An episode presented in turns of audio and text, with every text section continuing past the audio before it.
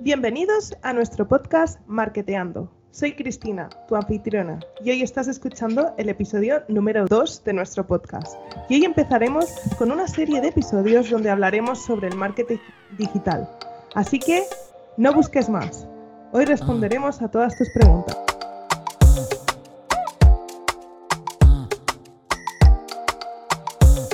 Hola a todos, eh, como muchos sabéis, soy Cristina Ortega, trabajo actualmente en HP y me dedico al marketing en nuestra línea de productos PWP. También soy tutora del máster de marketing digital de la UOC y hoy tenemos a un invitado muy especial, es David Closa. David, ¿te puedes presentar?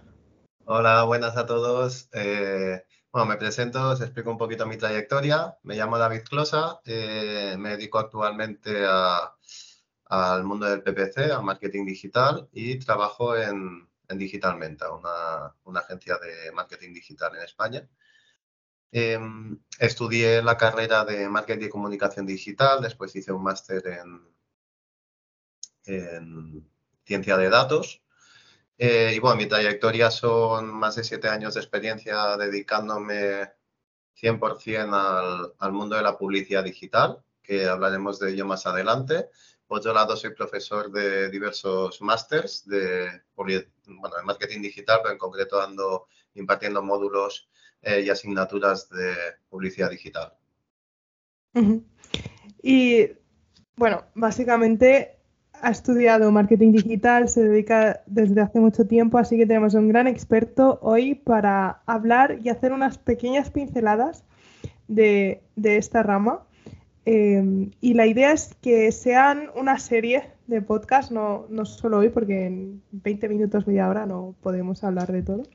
Entonces, yo quería que nos introdujeras un poco ah, sobre el marketing digital, David, ¿cuáles mm. son así las grandes ramas que tú consideras una pincelada, grandes rasgos para la gente que no está tan familiarizada? De acuerdo. Hay que tener en cuenta, primero de todo, que el marketing digital es como, podríamos decir, una extensión del marketing tradicional, es decir, es aplicar las técnicas de marketing eh, tradicional, pero en el mundo online, a través de canales online y a través de, de estrategias que están basadas 100% online. Sin embargo, eso no quita que no sirva estudiar marketing, podríamos llamarlo tradicional o marketing offline, ya que eh, gran parte de estos estudios, normalmente más, más reglados, más universitarios, se centran en el estudio del consumidor, en el estudio del mercado. Eh, siempre hay asignaturas de estadística, siempre hay asignaturas más numéricas, más de economía, con lo cual tener este background es súper importante para dedicarte al marketing digital porque te da una visión mucho más amplia de, del mundo de los negocios en general. Em, yo cuando estudié la carrera, para que os hagáis una idea, teníamos primero y segundo de carrera, estaba, era casi todo marketing tradicional y asignaturas de ADE, y después ya tercero y cuarto era más específico. Entonces, en el mundo del marketing digital, por internet veréis que hay muchísimas agrupaciones, muchísimos campos distintos. Eh, a mí me gusta resumirlo en los siguientes.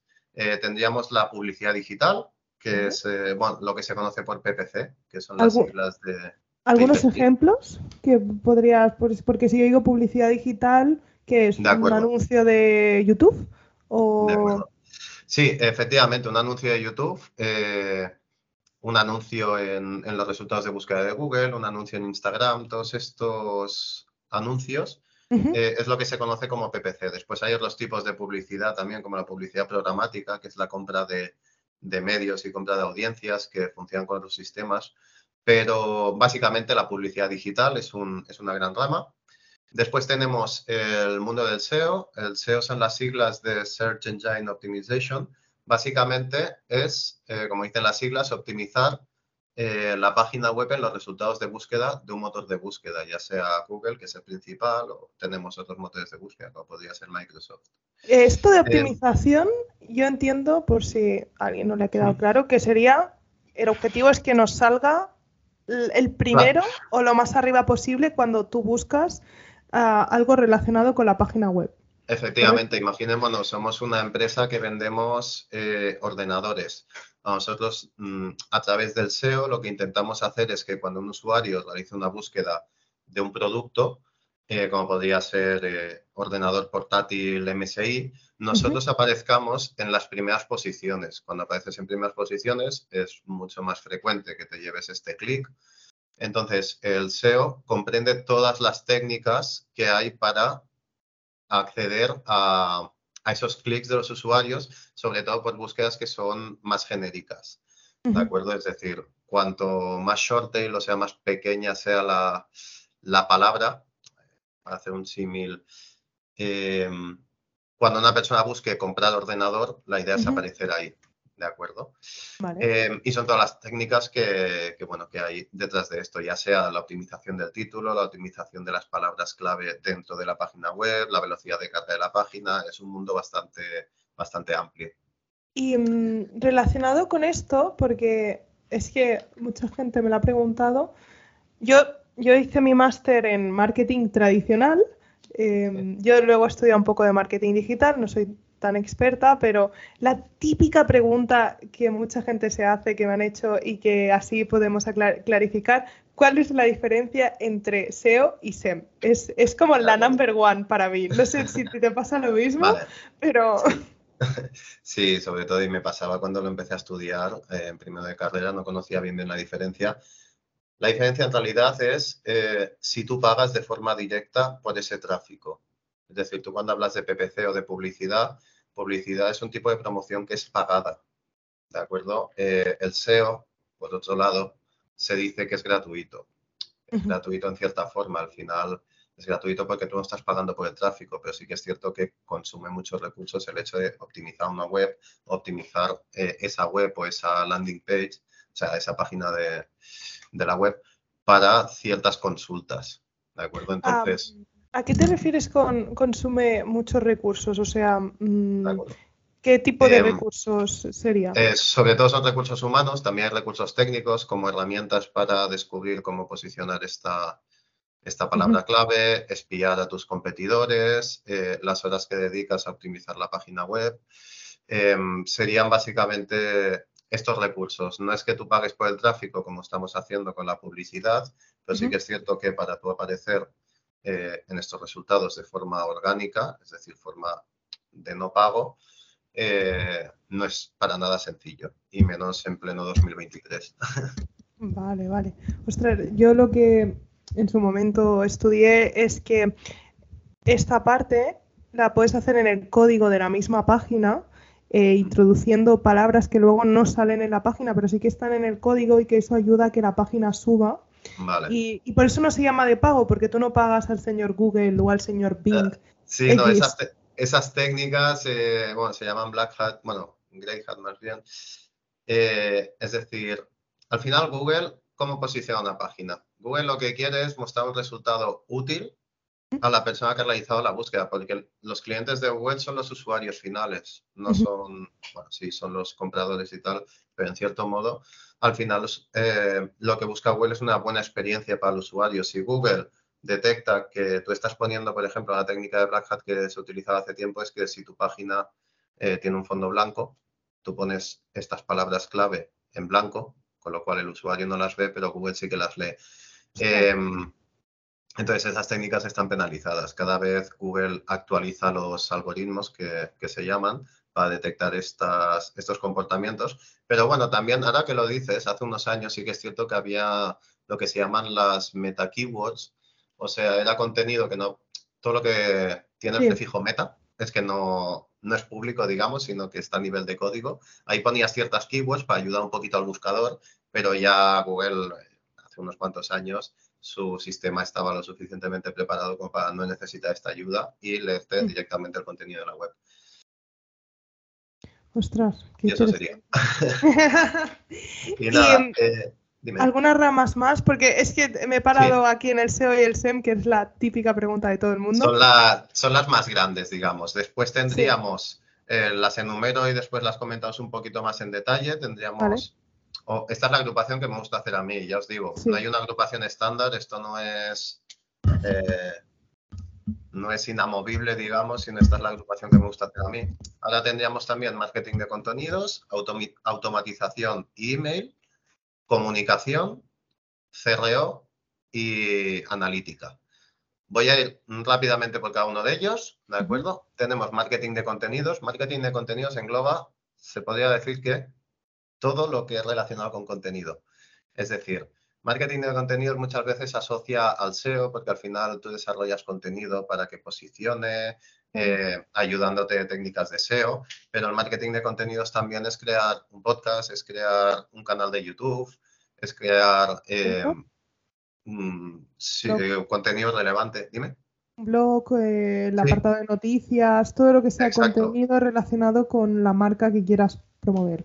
Es decir, sí, exactamente. Entonces, claro, eh, ¿qué diferencia hay entre el SEO y marketing de contenidos? Pues bueno, marketing de contenidos utiliza el SEO. En muchos casos, hay otros casos en los que no, al final publicas un contenido que tan solo va para redes sociales. Ahí poco se puede hacer, ¿no?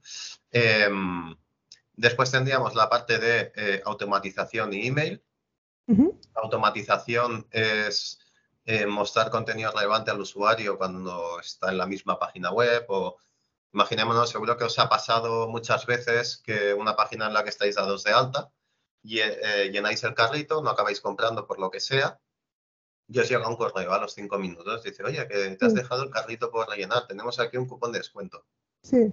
Este tipo de técnicas son las que entrarían dentro de, automatización. Y después tenemos email marketing, que esto lo conocemos todos. O sea, se puede hacer tanto email marketing para captación de nuevos clientes como em, fidelización. Para fidelización, exactamente. Yo lo que, lo que mm, he descubierto últimamente es a veces que te registras para que te envíen gratis un documento donde te explican algo que resulta súper interesante y, esta automatización llega a unos extremos de yo me registro, me llega el documento y luego me llega, cuando me he descargado el documento, justo te llega otro email que está automatizado de si te quieres registrar al próximo evento que va a hacer. Y Efectivamente, llega hasta un grado y un target increíbles hoy en día. Mira, y me da muy bien que lo comentes porque aquí se mezclan varios, varios temas.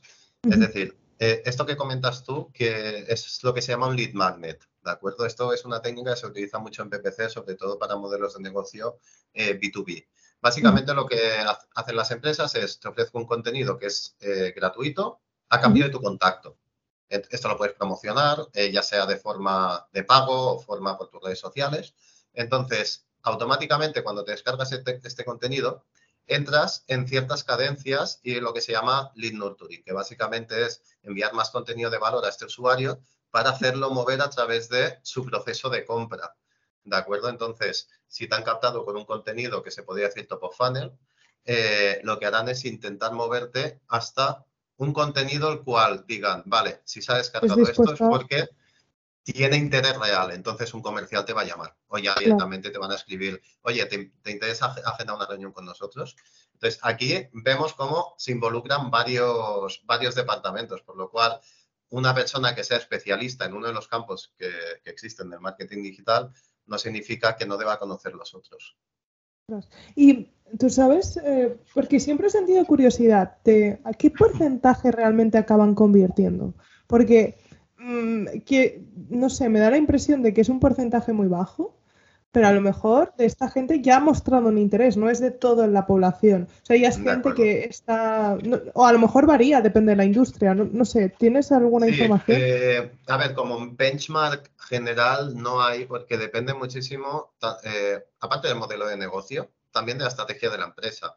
Es decir, si nosotros, eh, nuestro objetivo es generación de demanda, eh, y estamos lanzando un contenido que es muy top of funnel, es decir, eh, imaginémonos, somos una tienda de, para llevarlo así algo más común, somos una tienda de zapatillas y lanzamos un contenido de eh, descárgate este PDF que dicen las modas de zapatillas de este verano. Este contenido es bastante top of funnel. Después ya si, quieres tirar más para tu target, digamos, y, todo eso, y esta tienda de zapatillas tiene zapatillas veganas, o sea que están comprometidas con que no hay maltrato animal de por medio y tal, pues metes a este usuario en una, una secuencia de nurturing, eh, te puede acabar convirtiendo quizá un 1%.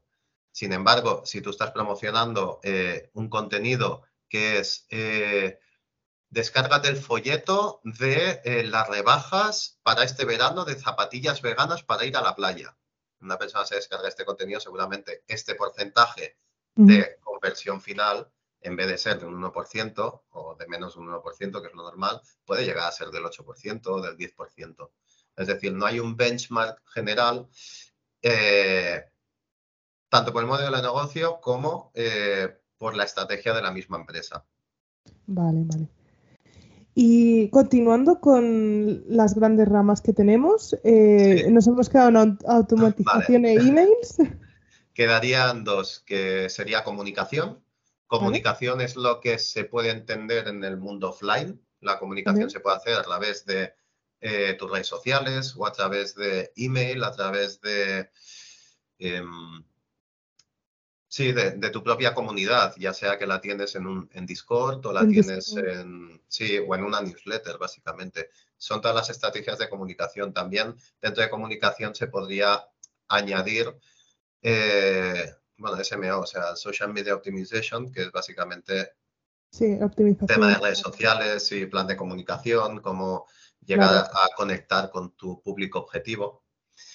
Y es una rama bastante interesante, es una rama en la que yo tengo muy poca experiencia, más allá de lo que he comentado con mis compañeros de agencia y tal, pues no conozco muchísimo, pero sí que es cierto que, bueno, como por formación profesional siempre te fijas en ciertas estrategias de comunicación de ciertas marcas y, bueno, es bastante interesante. Es la y por último, llamativa, creo yo, ¿no? O sea, es la que la gente ve más, como ahora mismo, bueno, no sé si viste, hubo una noticia hace unos meses que preguntaban a los jóvenes de cada país qué quería ser y en España la profesión número uno era influencer, que está directamente relacionada con la comunicación porque al fin y al cabo es comunicar tu marca, tu experiencia a todo el mundo. Y yo creo que esto es lo que más ve la gente, pero luego también claro, no solo es que te vean, sino luego es convertir esas visualizaciones en, dinero, en cash. Entonces, vale. Y, y por último tenemos analítica. Analítica básicamente es que siempre se ha dicho, yo cuando estudiaba la carrera sobre todo, eh, siempre se decía, la gran ventaja del marketing online es, eh, o sea, el marketing digital, es que se puede medir todo. Esto es cierto y es falso a la vez. Tú puedes medir muchas cosas, sobre todo comparando con marketing más tradicional, pero eh, la atribución es muy difícil. ¿Y en qué consiste la atribución?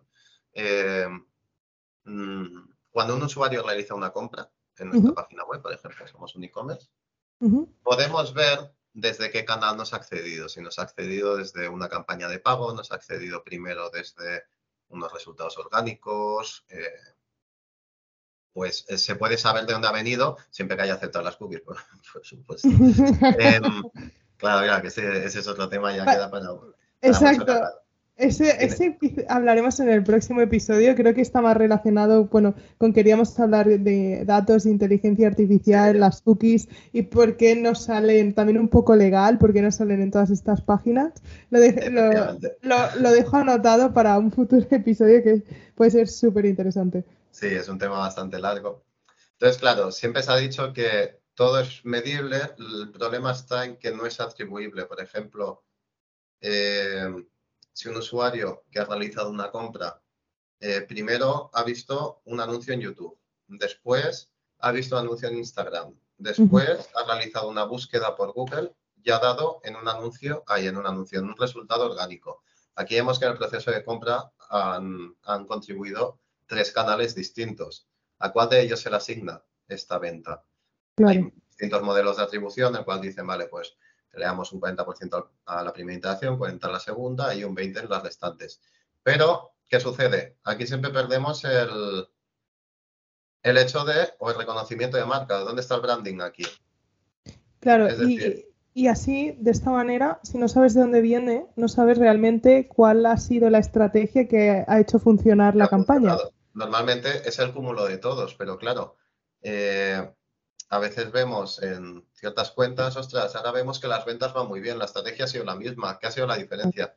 Pues ostras, a lo mejor es que eh, han lanzado un anuncio por la tele o una cuña de radio, la cual ha ido genial, pero se nos están asignando las ventas como si fueran nuestras. Es decir, el tema de la analítica es, es bastante complejo, sobre todo temas de atribución. Se han desarrollado modelos de atribución muy, eh, muy logrados, la verdad, pero sí que es cierto que siempre tenemos el problema de cómo atribuimos o qué tanto por ciento atribuimos a cada canal. Sí, es como antiguamente, que claro, antiguamente, pues cómo era la publicidad, la comunicación era a través de grandes mm, pósters, eh, pancartas y realmente y anuncios en la televisión, que los anuncios se basaban en que en España había cierto número de, de, teles que estaban monitorizadas, pero que no representaban toda la población en general. Entonces, eh, realmente una campaña mm, podía ser un éxito o no, pero la, información que tenían era súper sesgada. Entonces, yo lo interpreto así comparando, que también me gustaría hacer otro episodio que comparásemos cómo traduciríamos del marketing tradicional al, al marketing digital. Y mm, para acabar este episodio, también me gustaría que hicieras como algunas recomendaciones para aquella gente que quiera dedicarse al marketing digital. ¿Qué, le recomendarías a un chaval mm, de 18 años o que esté acabando la carrera? O sea, puedes distinguir eh, qué ha de hacer, qué ha de interesarte, qué... Pues a ver, eh, lo primero de todo, eh, en realidad, para el tema del marketing digital, para ser un gran experto, tampoco te hace falta tener una carrera y un máster. Y esto es algo que es cierto, ¿eh? no estamos hablando de, física o de matemáticas, al final también eh, la experiencia hace muchísimo. Hay gente que al principio se dedicaba a una cosa, empezó a dedicarse a temas de marketing y ahora son mil veces más buenos que una persona que ha estudiado una carrera o un máster y que incluso que es profesor de, de cierto máster de marketing puede ser mil veces mejor el otro que era electricista hace cinco años, ¿no? Lo que sí que recomendaría es, primero de todo, la formación, que sea formación de verdad. Eh, no os dejéis caer en estos anuncios que salen en YouTube de conviértete o crea tu agencia o conviértete en rico, o trabaja tres horas desde la playa eh, y después no hagas nada en tres meses. Esto normalmente son gente que en el sector ni se las conoce. O sea, cuando vemos, cuando vemos estos anuncios no os conoce nadie en España, cuando es un sector en el cual más o menos la gente, la gente se conoce, aunque España sea muy grande. Eh, esta gente suele ser gente desconocida, gente que al final ha tenido una idea, monta estos anuncios y te ven unos cursos que son eh, francamente malos y que realmente si la gente pudiera trabajar tres horas al día desde la playa lo haríamos, lo haríamos todos, ¿verdad? Y más si se puede conseguir en tres meses, pues no habría nadie eh, trabajando de, eh, en la obra, pues, podríamos decir, o trabajos así más duros, ¿no? Y de estos cursos que, que, son, yo por ejemplo, cuando, cuando iba a la universidad, que soy, es hace 10 años, eh, yo empecé a hacer los primeros cursos de certificaciones gratuitas de Google, que había el curso de Google AdWords, Ahora, actualmente no me los he mirado, pero en su momento, claro, como era súper nuevo, a mí me aportaron un montón de valor y, cosas que la gente no sabía. Pero no sé si cómo han evolucionado, si, si lo recomendarías, si no. Sí, te explico. Eh, estos cursos, estas certificaciones, en mi caso, nos las tenemos que, nos las tenemos que sacar desde la agencia cada año porque es un requisito para ser partners de, o sea, digitalmente somos partners de, de Google desde siempre, creo. Entonces, cada año las tenemos que actualizar porque cada año se caducan. Todos, Estas certificaciones, todos los empleados. Sí, todos.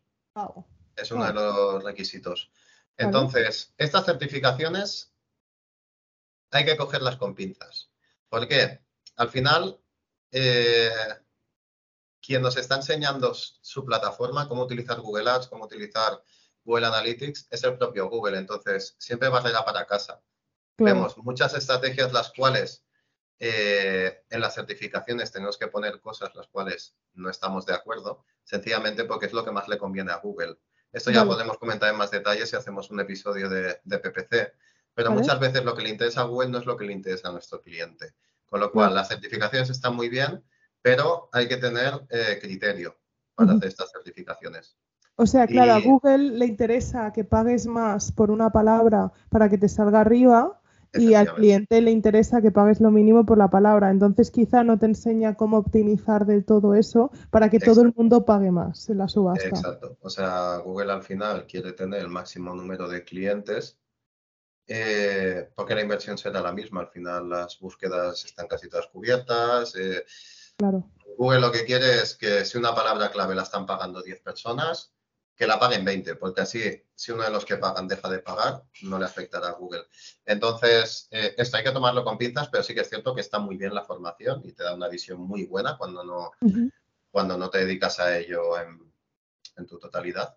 Y por último, eh, último consejo, la formación. Eh, he visto muchísimos másters o que se promocionan como másters que al final lo que te venden es acceso a una plataforma que tiene vídeos subidos, en las cuales quizá tienes una sesión, eh, una sesión en live eh, cada dos meses con una persona de verdad. estas formaciones hay algunas que están bien, también depende mucho del profesor, pero yo recomiendo una más tradicional, en la cual tengas un profesor trabajes por proyectos. con, tradicional no quiero decir que tenga que ser una universidad arreglada, tenga que ser un título universitario, sino una academia en la cual, claro. te pongan proyectos, tengas una persona que te corrija, tengas una persona que te ayude a mejorar, pero que no te venga, no te venda acceso a una plataforma en la cual tienes vídeos y vale, cuando te lo pasas, pues tienes una certificación que para LinkedIn queda muy bien, pero no has aprendido absolutamente nada. Yo personalmente. eso sería mi consejo. el máster de, de, marketing, hice la carrera y el máster, los dos en ESADE, y el máster era todo en trabajos en grupo, con proyectos, con incluso vinieron marcas reales, que vino, vino Converse, por ejemplo. Hmm. Es que me tocó el, el proyecto de Converse que es de Nike. Mm, y, la verdad es que, claro, primero pensé, anda, qué guay, parece que, porque a veces trabajar en grupo parece que sea menos, pero es una aproximación muy real luego al mundo laboral, porque al final trabajarás en un proyecto de, una campaña y, entonces tendrás que trabajar con, diversos equipos, con diversa gente, con diversos backgrounds. Y, y, para mí, la verdad, fue un aprendizaje enorme y fue lo más próximo que luego es al mundo laboral efectivamente. Coincido contigo en esto. Sí, sobre todo es esto. Mm, huid de eh, todos los cursos y másters que sean vídeos grabados, porque realmente encima suelen ser los más caros. Con lo cual, buscaos un curso en el cual hayan compañeros con los cuales vais a trabajar. El networking es súper importante en este sector, conocer gente, eh, ya sea de cara a tu trabajo o a cara de conseguir nuevos clientes o a cara de conseguir nuevos proveedores cuando estás trabajando tú. Em, eso sería súper importante. Entonces, si podéis tener compañeros, podéis tener profesor, podéis trabajar por proyectos, que sí, que al final es mucho más trabajo que no ver vídeos en tu casa de 10 minutos. Pero es que... Aporta mucho más valor. sí, en el mundo real necesitaréis haber hecho este trabajo de entregar proyectos, tener que hacer tres entregas esta semana, porque, porque se te han juntado ciertas fechas y tal, y trabajar con más gente. Claro. Trabajar con más gente es súper importante. Bueno, pues eh, ya hemos llegado, como dicen los americanos, on top of the hour. Eh, muchas gracias. Eh, espero que te veamos en futuros episodios donde queremos explorar las diferencias entre marketing digital y marketing más tradicional, también hablar de datos, de inteligencia artificial. Así que nos vamos a despedir. Eh, no olvidéis seguirnos en nuestras redes sociales para obtener más contenido relacionado con el marketing. Comentad, enviadme algún tweet, dejad vuestras preguntas y nos vemos en el siguiente episodio. Muchas gracias por escucharnos y nos vemos en el siguiente episodio de Marketeando. Adiós. Adiós, gracias.